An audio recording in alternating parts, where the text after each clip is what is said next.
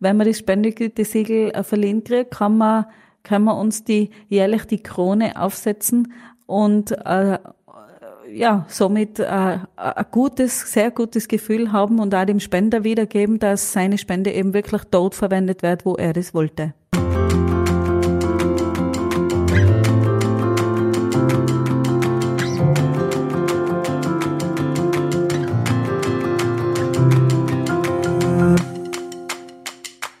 Hallo und herzlich willkommen bei einer weiteren Folge der Dorfrunde, dem Podcast von SOS Kinderdorf. Ich bin der Fabian. Und ich bin die Anna. Heute geht es also um das Thema Spenden. Wir schauen uns an, welcher Anteil einer Spende direkt bei den Kindern und Jugendlichen landet und was mit dem Rest passiert. Ja, und um das erklären zu können, haben wir uns auch heute wieder einen Gast in die Dorfrunde geholt. Helga Lergster leitet ein Team welches telefonisch, per E-Mail oder im Chat viele, viele Gespräche mit Menschen führt, die die unterschiedlichsten Dinge über das SOS Kinderdorf wissen wollen. Darunter natürlich auch viele Fragen zum Thema der Spendenverwendung.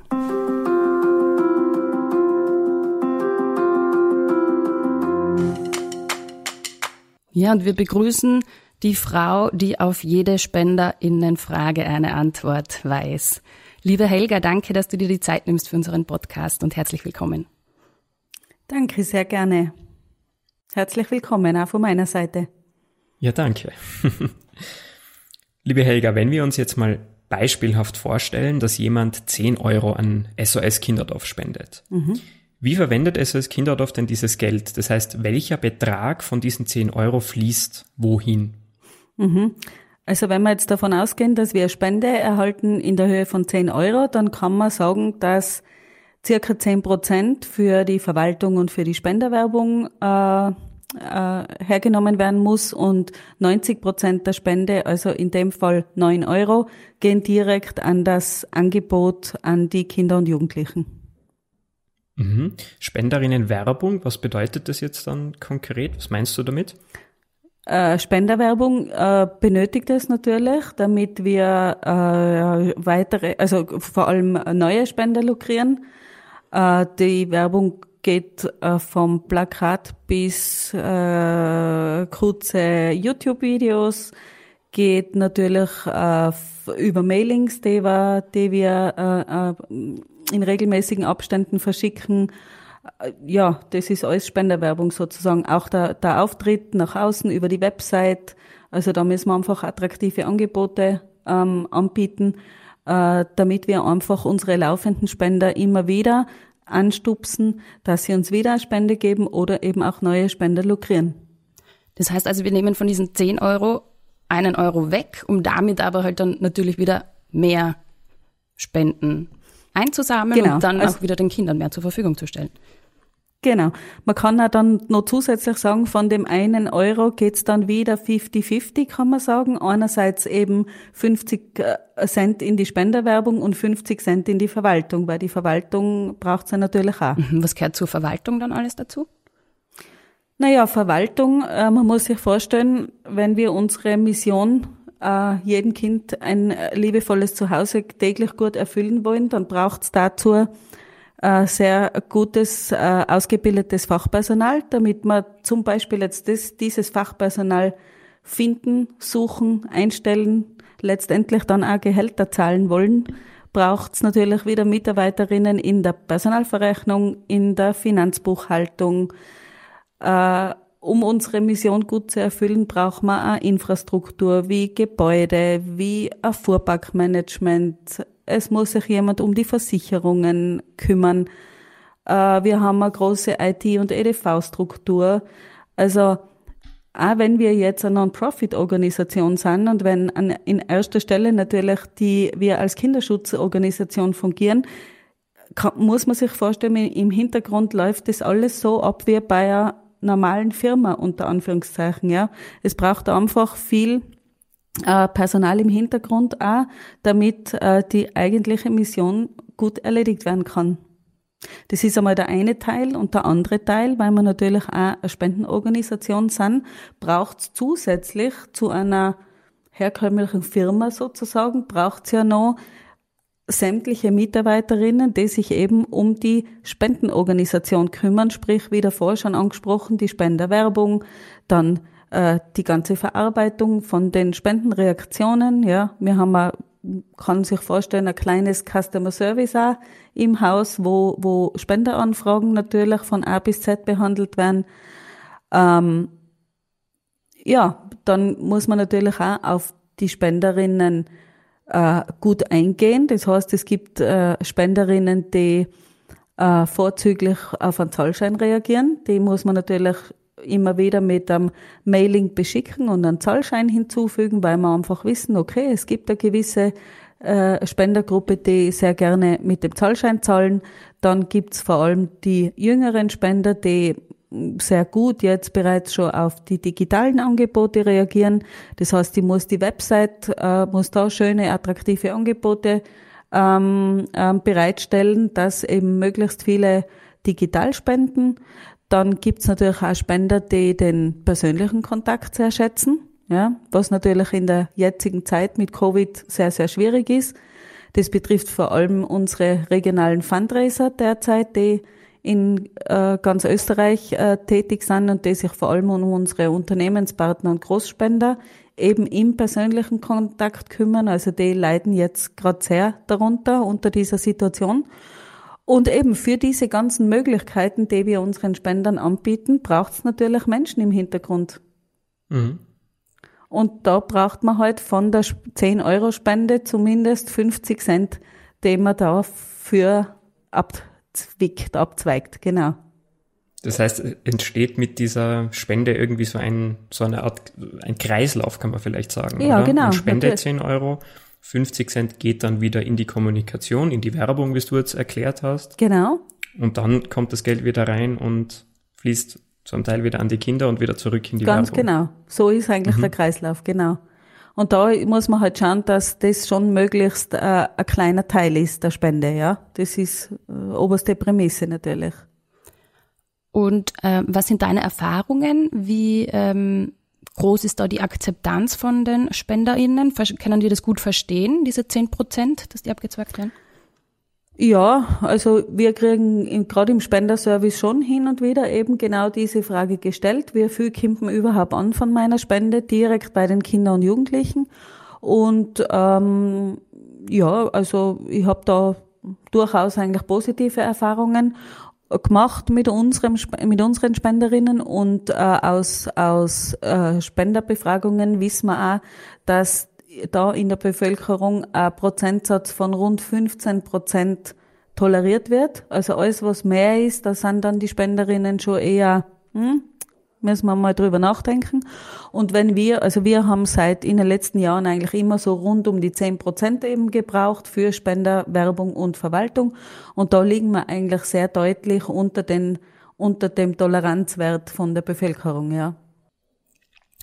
Und Helga, macht es denn einen Unterschied, ähm, wie jetzt die Spendenform ausschaut? Also ob ich jetzt eben nur ad hoc einmal spende, weil ich irgendwo ähm, auf, auf, auf vielleicht eine Online-Werbung reagiere oder sowieso regelmäßig Patin bin ähm, bei euch, als, macht das einen Unterschied? Mhm. Na, da macht, das macht nicht wirklich einen Unterschied. Also die zehn Prozent, die, die, die zwackt man wirklich von jeder Spende ab, egal ob sie dauerhaft ist oder oder eine einmalige Spende. Ähm, wobei natürlich eine dauerhafte Spende für uns sehr, sehr wertvoll ist, ja, weil mit dauerhaften Spenden, äh, da haben, da, äh, wir analysieren ja unsere Spenderinnen und unsere eingehenden Spenden auch sehr gut. Und da wissen wir einfach aus Erfahrungswerten, dass zum Beispiel ein SOS Kinderdorf Bate, der bleibt XY, durchschnittlich XY Jahre Pate bei uns und natürlich kann man dann mit diesen Spendeneinnahmen auch gut planen. Also es ist ja auch nicht so, dass wir einfach nur da sitzen und Spenderwerbung betreiben und die Unterstützerinnen oder die, die Reaktionen der, der Paten verarbeiten, sondern wir setzen uns ja ganz äh, im Detail mit unseren Spenderinnen und deren Verhalten auseinander und äh, und planen natürlich auch die Spendeneinnahmen. Also es ist ja nicht so, dass wir da sitzen und warten, was kommt denn jetzt so das ganze Jahr rein an Spenden, sondern das ist ja wirklich ein, ein, ein Spendenbudget, was erstellt wird. Und da ist natürlich eine, eine dauerhafte Spende, die uns zugesagt wird, wobei es natürlich auch Menschen gibt, die dann auch wieder sich dagegen entscheiden. Aber zum Großteil bleiben sie uns erhalten und da haben wir halt eine durchschnittliche Zeit, wo wir wissen, okay, so lange werden sie uns diesen Betrag spenden und das ist für uns sehr wertvoll, weil wir natürlich damit Einnahmen planen können. Also nicht nur innerhalb jetzt der Spendenverwaltung nehme ich an, sondern eben vor allem dann wirklich in den Projekten, oder? Dass man weiß, man hat so einen regelmäßigen Geldfluss für dieses oder jenes Projekt, dann ist dort die Planbarkeit ja, richtig, leichter, oder? Natürlich. Wobei die, die Mittelverwendung ja dann äh, einerseits auch dem Spender überlassen wird, ja, weil der Spender sich ja äh, auch wünschen kann. Er kann ja auch sagen, wohin soll seine Spende gehen. Und ähm, ja, andererseits müssen die Angebote natürlich auch ihre Budgets erstellen und on top kann man dann zu den zu den äh, behördlichen Tagsätzen, die wir ja auch erhalten, äh, äh, die Spenden dazu. Mhm. Jetzt hast du es gerade angesprochen. Es gibt ja Menschen, die für ganz spezielle oder ausgewählte Projekte oder Anlässe spenden mhm. wollen, zum Beispiel für Bildungsprojekte in mhm. einem SOS Kinderdorfland oder auch nach einer Umweltkatastrophe, wie zum Beispiel nach dem Erdbeben in Nepal 2015. Genau. Da hat SOS Kinderdorf ja eine große Nothilfe vor Ort äh, gestartet. Wie stellen wir denn sicher, dass das Geld auch wirklich dort bei diesen Projekten vor Ort ankommt und landet? Also diese neun Euro, wie du beschrieben hast. Mhm. Ja, Fabian, du hast es richtig gesagt. Also natürlich ist es, oder ich habe es davor schon angesprochen, eine Zweckwidmung ist natürlich äh, ist natürlich möglich, wenn der Spender das wünscht. Wir sind ja eben in über 137 Ländern der Welt tätig und Oft einmal gibt es eben Menschen, die zu irgendeinem Land oder zu irgend sogar definitiven Ort, wo es eben eine Einrichtung oder ein Angebot für uns gibt, einen persönlichen Bezug hat. Und da kommt es dann oft vor, dass die Spender eben sagen, ich möchte gern, dass mein Geld genau dort und da verwendet wird. Und das kann man zum Glück auch ganz, ganz oft und meistens zusagen. Ähm, was tun wir dafür, damit das wirklich so passiert? Äh, das hat auch damit zu tun, dass wir uns ja jährlich dem Spendegütesiegel freiwillig verpflichten. Das heißt, äh, wir sind seit 2001 äh, durchgehend Träger des Spendegütensiegels und damit man das Spendegütesiegel kriegt, braucht man einmal erstens ein internes Kontrollsystem, das bei uns sehr gut funktioniert. Das heißt, da kann man sich vorstellen, dass das interne Kontrollsystem sich über alle Prozesse drüber zieht, die daran beteiligt sind. Ja, also die Spende kommt einer, wird zweckgebundene eher nicht automatisch verbucht, also wird tatsächlich wahrscheinlich manuell verbucht. Da geht's schon los, dass in der Spendenbuchhaltung diese Prüfung sich dann durchzieht bis zum Controlling und, und so. Und dann äh, suchen wir eben jedes Jahr erneut an, um damit wir das Spendegütesiegel eben wieder verliehen äh, kriegen. Und dann geht's los mit der wirklich strengen, unabhängigen externen Prüfung durch das Spendegütesiegel. Und da gibt's äh, insgesamt 35 Kriterien, die da pro Organisation äh, überprüft werden, wie zum Beispiel die Ordnungsmäßigkeit der Rechnungslegung, die äh, Spendenmittelverwendung, auch das Personalwesen, die, das interne Kontrollsystem selbst wird da noch einmal geprüft, ob das eh bestimmten Kriterien entspricht, unser internes Kontrollsystem. Äh, dann äh, die Grundsätze für die Übernahme der Verantwortung für korrektes und ethisches, ethische Spendenwerbung. Also das sind wirklich 35 ziemlich harte und überprüfbare Kriterien, die wir uns da jährlich freiwillig aussetzen. Und ja, dann kann man sagen, wenn man das Spendegütesiegel äh, verliehen kriegt, kann man, kann man uns die jährlich die Krone aufsetzen und äh, ja, somit äh, ein gutes, sehr gutes Gefühl haben und auch dem Spender wiedergeben, dass seine Spende eben wirklich dort verwendet wird, wo er das wollte.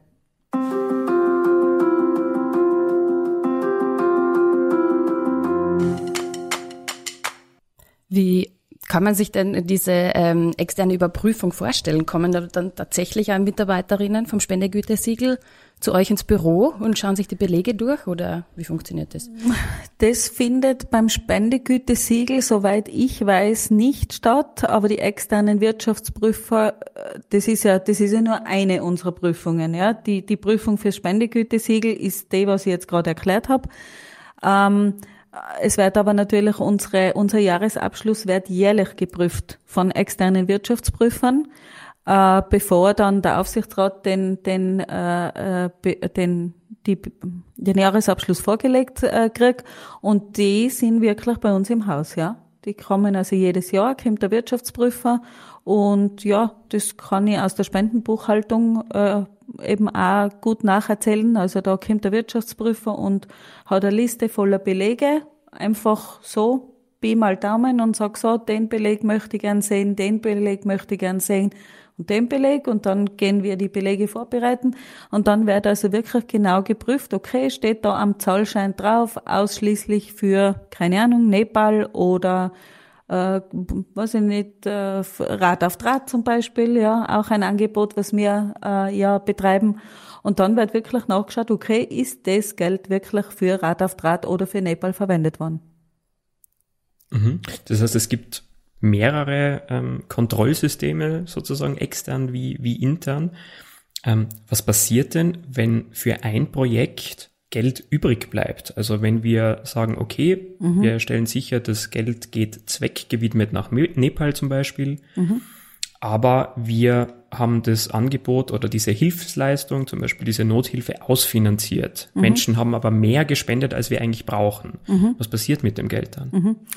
Genau, das ist äh, wirklich der Nachteil der Zweckwidmung, vor allem bei großen Nothilfen, wie du sie davor angesprochen hast. Wenn wir jetzt an, äh, kleinere Spenden haben, die, wo der Spender eben zweckgewidmet, keine Ahnung, äh, eben nach Nepal bleiben wir dabei, äh, gewidmet haben will und wir wüssten jetzt, das Angebot dort, wo es hat, ist ausfinanziert. Also sprich ausfinanziert im Sinne von, wie ich davor schon gesagt habe, wir kriegen ja auch öffentliche Gelder. Und Ausfinanzierung bedeutet, wenn glücklicherweise das Angebot durch die öffentlichen Gelder bereits finanziert ist, sind dort keine Spenden mehr notwendig, ja. Und das ist dann der Nachteil der Zweckwidmung und da äh, nehmen wir dann natürlich Kontakt mit dem Spender auf, erklären ihm das und fragen halt, ob man das Geld für allgemein verwenden darf, also sprich da, wo wir gerade die größte Not haben oder, oder einen Finanzbedarf haben, oder ob es für irgendein anderes Angebot eben äh, äh, Zweck gewidmet haben möchte. Äh, die wirklich große Herausforderung ist eben bei Nothilfen, wie du davor gesagt hast, Fabian, bei der großen Nepal-Nothilfe ja, hat man das zum Glück eh alles in Nepal brauchen können. Also da war der, Finanz, der, der Finanzierungsbedarf wirklich sehr hoch. Aber natürlich kann es einmal sein, dass da wirklich Gelder übrig bleiben. Vor allem, wir sind ja nicht die Einzigen, die für so eine Katastrophe dann mhm. ähm, Spenden sammeln. Also wir haben ja unsere großen deutschen Schwesternvereine zum Beispiel oder überhaupt in Europa, auch im, im Norden oben, die, der schwedische oder norwegische Verein. Und ähm, wenn eben so Naturkatastrophen passieren, dann ähm, sind die europäischen Vereine natürlich alle von Kinderdorf International sehr herzlich aufgerufen, Spenden zu sammeln.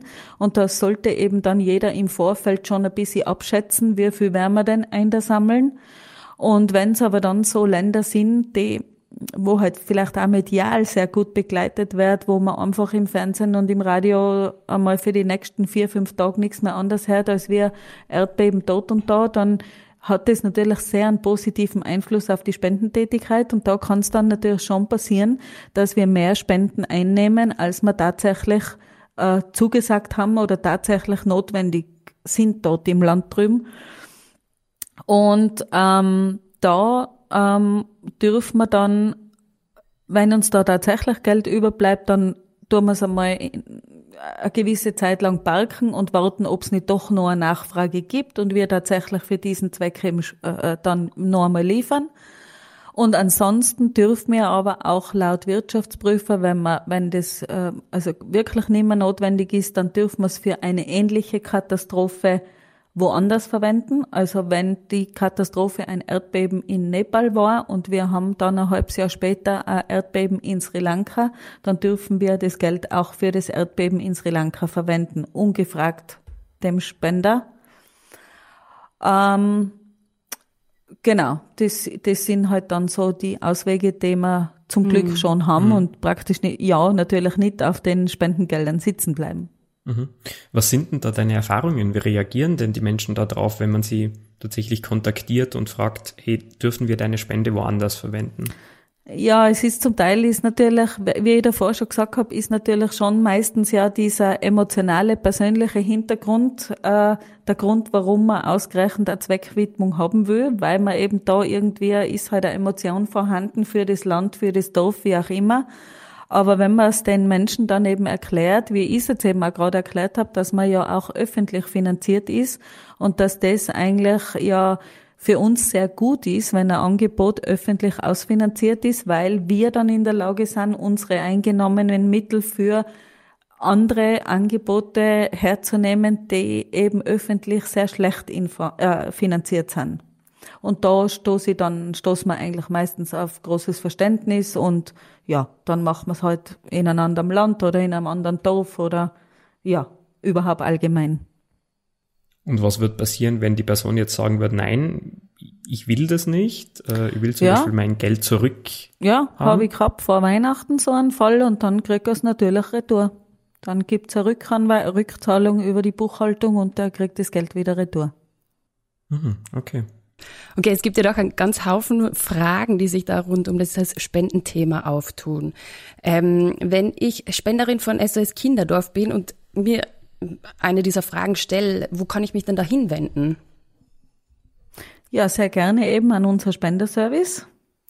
Ähm, wir sitzen in Innsbruck äh, im Büro eben und äh, haben, äh, man kann uns per E-Mail erreichen über die willkommen at sos-kinderdorf.at oder auch telefonisch. Also unsere Kontaktdaten findet man auch auf unserer Website.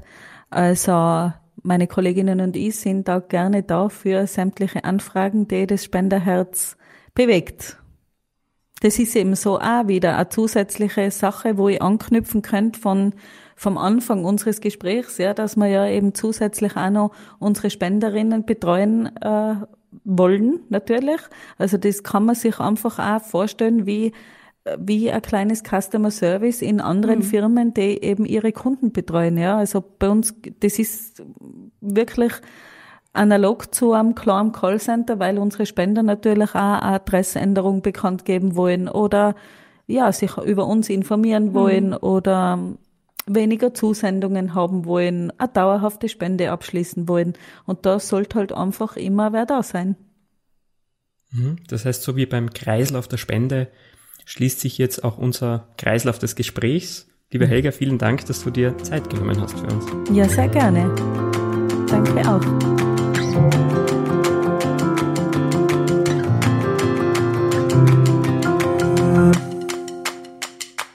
Das können wir uns also aus der heutigen Dorfrunde mitnehmen. Von 10 Euro, die ans SOS Kinderdorf gespendet werden, kommen 9 Euro direkt Kindern und Jugendlichen in unseren diversen Projekten und Einrichtungen zugute. 50 Cent benötigen wir für die Verwaltung. Und ebenfalls 50 Cent fließen in die Werbung und in die Kommunikation. Die Spendenwerbung ist notwendig, um neue SpenderInnen zu gewinnen und bestehende SpenderInnen zu halten. Kosten für die Verwaltung entstehen bei SOS Kinderdorf wie bei allen anderen Organisationen und Unternehmen auch. Wir bemühen uns aber ganz besonders, diese Kosten möglichst gering zu halten. Es macht dabei keinen Unterschied, ob eine Spende ins In- oder ins Ausland geht oder ob sie regelmäßig oder nur einmalig ist. Wobei gerade regelmäßige Spenden uns die Planung enorm erleichtern. Viele Spenden werden auf Wunsch der SpenderInnen zweckgewidmet, also genau dort verwendet, wo der oder die Spenderin das haben will. Die Zweckwidmung und auch allgemeine Verwendung der Spenden wird regelmäßig kontrolliert. Das passiert sowohl intern als auch extern über das Spendegütesiegel und WirtschaftsprüferInnen. Wenn ihr mehr dazu wissen wollt und zum Beispiel Fragen zur steuerlichen Absetzbarkeit von Spenden habt, könnt ihr euch jederzeit via E-Mail oder telefonisch an Helga und ihr Team wenden. Ja, und auch wir freuen uns sehr über eure Fragen und euer Feedback zu unserem Podcast. Das geht ganz einfach mit einer E-Mail an podcast.sos-kinderdorf.at. Ihr findet alle Folgen der Dorfrunde auf unserer Website und allen gängigen Podcast-Kanälen. Da könnt ihr den Podcast auch abonnieren, damit ihr keine Folge verpasst. Danke für euer Interesse und bis bald.